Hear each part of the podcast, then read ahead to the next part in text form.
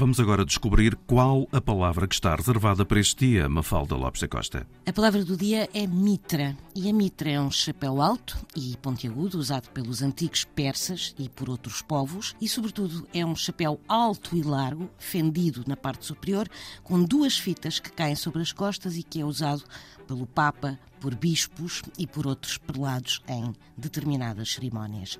E também se chamava mitra ao carapuço que se colocava na cabeça dos condenados pela Inquisição.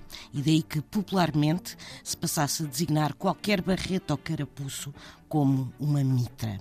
Ora, mitra vem do grego, onde significa turbante, mas o curioso é que mitra com maiúscula é um antigo albergue de mendigos. E isto porquê?